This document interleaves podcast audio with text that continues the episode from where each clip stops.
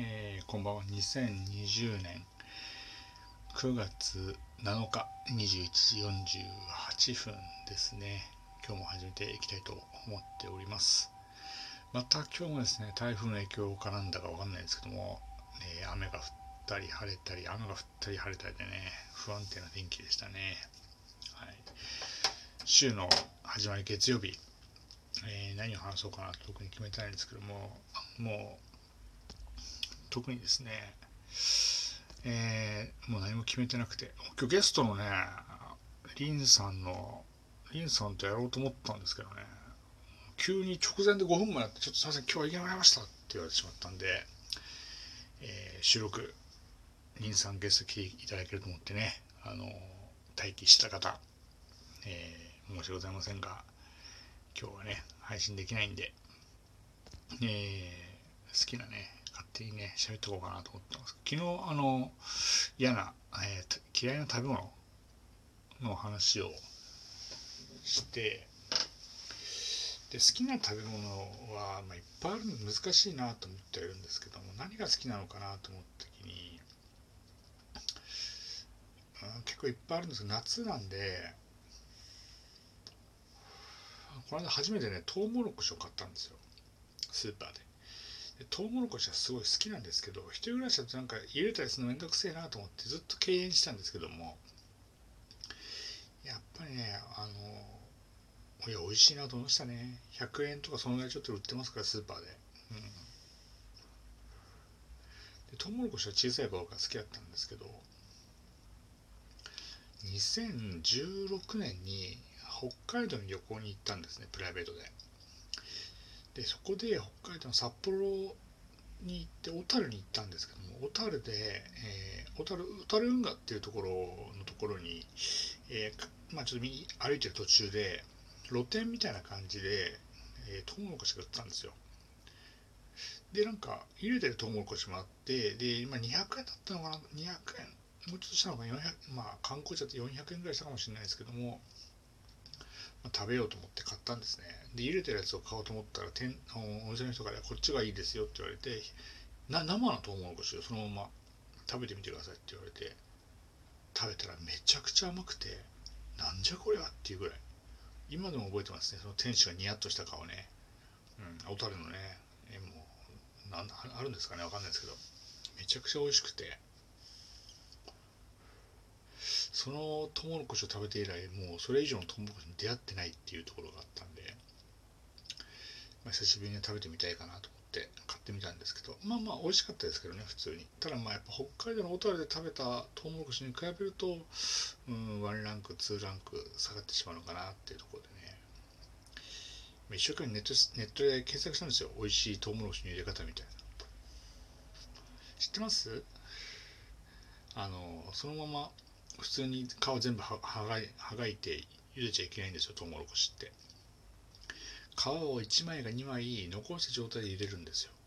そうするとトウモロコシのうまみがギュッと中に閉じ込まって美味しく食べれるっていうね、うん、でしかも本当はね3と34分熱湯で茹でれば茹で上がるんですけどうまみをギュッと凝縮させるためにはトウモロコシを水から茹でて茹で上がった後にすぐ取り出さないで火を消して30分40分ぐらい寝かすんですよね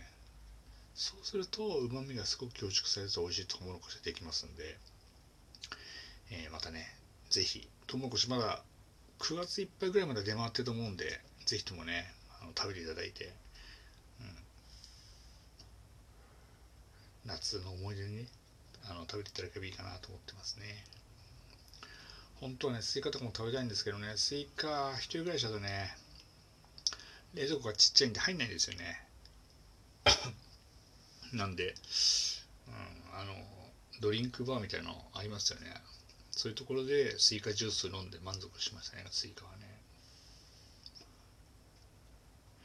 あとなんだろうな、じゃがいも、でもじゃがいもは一日食べれますね。じゃがいもはね、あの買って食べてないんでね、芽が出てきましてですね、ほったらかしても冷蔵庫どどこまで伸びるんだろうと思ったら、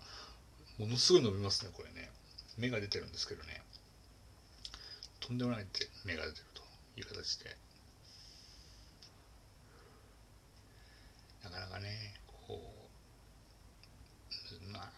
結構ねじゃがいもとかは結構難しいですね、ということでねネタネタがなくなったんで終わりにしようかと思ったんですけども、えー、せっかくなんでね、えー、最近ハマってる食べ物、えー、食事を話そうかなと思ってます。朝は基本的に最近食べないですよね。昔は食べてたんですけど朝はもうヤクルトとヨーグルトしか食べないと。で昼間はまあ好きなもの食べるって決めてて、まあ、適当に食べてるんですが夜はもう納豆納豆めかぶキムチ。これをね毎晩あの食べるようにしてますね。ょっと年を取ったのかなと思うんですけどなんかねこうあんまりお腹が減らないっていうのがあってでもなんか食べたい。でもラーメンじゃ重たすぎる。揚げ物もきついってなってくると必然的にたどり着いたのがそのキムチめかぶ納豆。これはね納豆が苦手な人も食べれますんであの健康的にお酒のおつまみにぴったりですんでぜひとも試していただければいいかなと思っております。納豆は嫌いな人はちょっとね厳しいかもしれないかなと思いますけど。でもうあの洗い物が嫌いなんでネットで調べて洗い物をなくすのはどうしたらいいのかなって調べたらやっぱあるんですねアルミホイル。あのフライパンまあ、月で買ったんですけどねフライパン。これ何だろうフライパンが汚れないアルミホイル。シリコン加工で剥がれてくっつかないっていうこれを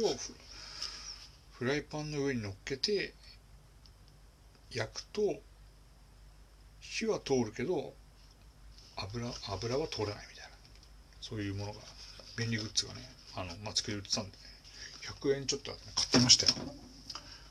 まだね試してないですけどこれでもうあれですね。洗い物はもう一切入れなくて済むんで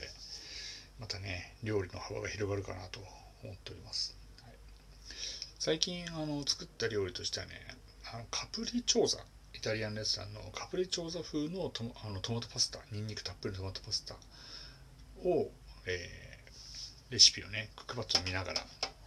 作ったんですけどいや、結構美味しかったですね。我ながら自画自賛しましたね。トマト、トマト缶トマト缶と、あとコンソメ。多分コンソメ隠し味なんでしょうね。コンソメ隠し味のでニンニクを入れる、ニンニクとオリーブオイルを炒めるって簡単なんで、最初にオリーブオイルを引いていただいて、ニンニク、おろしニンニクがあればおろし、おろしたニンニク、本物のね、ニンニクいいんですけど、なければ、まあ、チューブのニンニクも入れていただいて、弱火で、こうチューブのニンニクがこう焦げ目がつくぐらい炒めていただいてで風味が出てきますんでそこにトマトのホール缶を一貫ねドンと入れていただいてであとは、えー、コンソメ。コンソメ元。一つです一つポンと入れていただいてあとはねまあお好みで塩コショウとか味付けしていただいてもそれだけでも十分美味しいんでそこにね茹でたパスタをポンと入れていただいて混ぜ合わせるとめちゃくちゃ美味しいトマトパスタできますんでこれは本当試していただければいいかなと思っております、うん、でねこのトマトパスタなんですよ。このソースがうまいんでハンバーグに乗っけてもいいですし唐揚げに乗っけてもいいですしパンをねフランスパンとかに乗っけても合うんでめちゃくちゃ美味しいんでね。今のレシピで言うと大体ね、えー、2人分ぐらいは全然できちゃうんでそんなにパスタ食べれないよっていう方がいたら絶対パスタソース余ってしまうんで、まあ、タッパーに入れていただいてね何日か保存効きますしできればねあのパンとかにつけていただいてねあの食べていただければいいかなと思っております。はい、ということでね今日はねリンさんとゲストトークをしてつもりだったんで全くね何も何を話すか全く考えてなかったんでね適当にベラベラベラベラ喋ってますけどね。なかなかねこう2回目のドタキャンなんでねもう3回目のドタキャンしたらもうこっちからもうブロックしてやろうかと思ってますけど。でもねこうリスナーの方たちはね優しいんでねリンさん来てくれますよ来てくれたんですか？みたいな話をしてリンさんまた来てくださいねってすごくね言ってくれてるんでまあまたどっかでね気が向いたら、えー、来てくれるのかなと思っておりますんでその日が来るまでね楽しみにしていただければいいかなと思っております。はい。ということで、えー、ちょっと短いんですけども今日はこれぐらいにしたいと思ってますんで、えー、また明日このぐらいの時間にお会いしましょう。今日もどうもありがとうございました。失礼いたします。